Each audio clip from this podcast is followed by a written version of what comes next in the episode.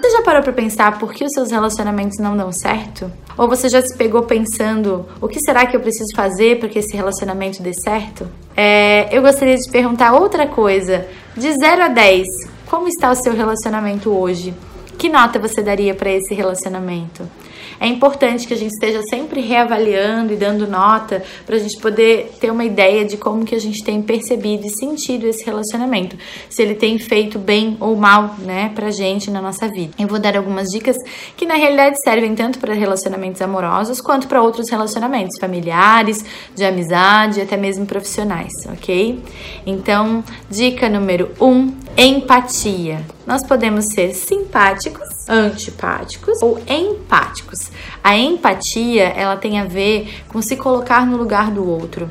Isso gera muita conexão entre as pessoas. Sempre que você no seu no seu discurso, na sua fala, se colocar no lugar do outro, o outro sente como compreendido e sente que é um espaço de fala. Então isso aproxima muito as pessoas. Simpático é aquela pessoa que fala e dá corda para conversa, antipático é aquele que corta. Não seja nem sempre só simpático ou antipático. Tente sempre exercitar a empatia, né? Claro que tem momentos que a gente não tá afim de conversa e vai acabar sendo mais antipático, ou outros dias que a gente tá mais bem-humorado e vai acabar sendo mais simpático. Mas lembre-se sempre que o que gera mais conexão com as pessoas é a empatia. Dica número 2. Preste atenção em como você comunica as coisas. Vejo, né, nas conversas e nas histórias de relacionamentos amorosos que eu acompanho no consultório, que muitas vezes o problema está em como foi falado, né? Então preste atenção no seu tom de voz, preste atenção é, na educação, se você está pedindo com jeito as coisas, né? É natural que com as pessoas que a gente tem intimidade, a gente às vezes corte alguns protocolos que não devem ser cortados. Por exemplo, não é porque você está casado há 30 anos que você vai parar de dizer por favor, licença e obrigada. Então, tome muito cuidado com isso. E o tom de voz também, né? Hoje em dia a gente tem que tomar cuidado porque é muita conversa por mensagem e eu sempre brinco que o WhatsApp não tem tom de voz. Então, às vezes você lê a mensagem assim, né? Nossa, que grosso, ele falou assim: não, não vou. E na realidade a pessoa tá dizendo: não, não vou poder ir, né? Então, como não tem tom de voz, às vezes a gente precisa colocar de outra forma, explicar de outra forma, para que a pessoa compreenda que a gente tá falando isso de uma maneira doce ou delicada. Dica número 3: você elogia as pessoas que estão ao seu redor? Às vezes a gente percebe coisas bonitas, interessantes e percebe qualidade nas pessoas que convivem com a gente, principalmente no nosso namorado, marido, noivo, enfim. E nem sempre a gente fala.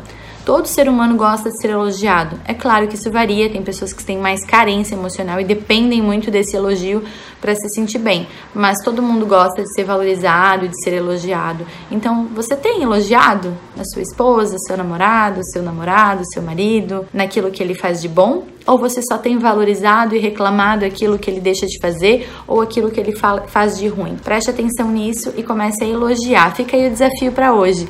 Escolha uma pessoa próxima, uma pessoa especial para você e elogie algo que você realmente vê nela. O elogio tem que ser verdadeiro também. Aquela pessoa que elogia demais e nada daquilo faz sentido, não é verdade, o outro tende a perceber que é falso. E aí, ao invés de gerar conexão, gera separação tá? Dica número 4: tempo de qualidade. É muito comum hoje em dia, quando a gente sai para jantar, a gente vê uma mesa, um restaurante super chique ou super romântico, luz de velas, música ambiente, o casal um de frente pro outro cada um no seu celular. Então, gente, vamos tomar cuidado para a gente realmente viver o momento presente. Aproveite o tempo que você tá com aquela pessoa. Se ela tá te contando uma história, preste atenção na história dela. Não fique mexendo no celular e fazendo hum, hum, hum, porque ela se sente desvalorizada. E a tendência é que ela não tenha mais vontade de compartilhar as coisas com você se ela sente que você não tá no momento presente. Às vezes, entre amigos também. Às vezes a gente faz jantares, estão todas as amigas reunidas, alguém tá contando uma história, uma tá postando uma foto, a outra tá respondendo namorado namorado, outra tá acompanhando um programa de TV.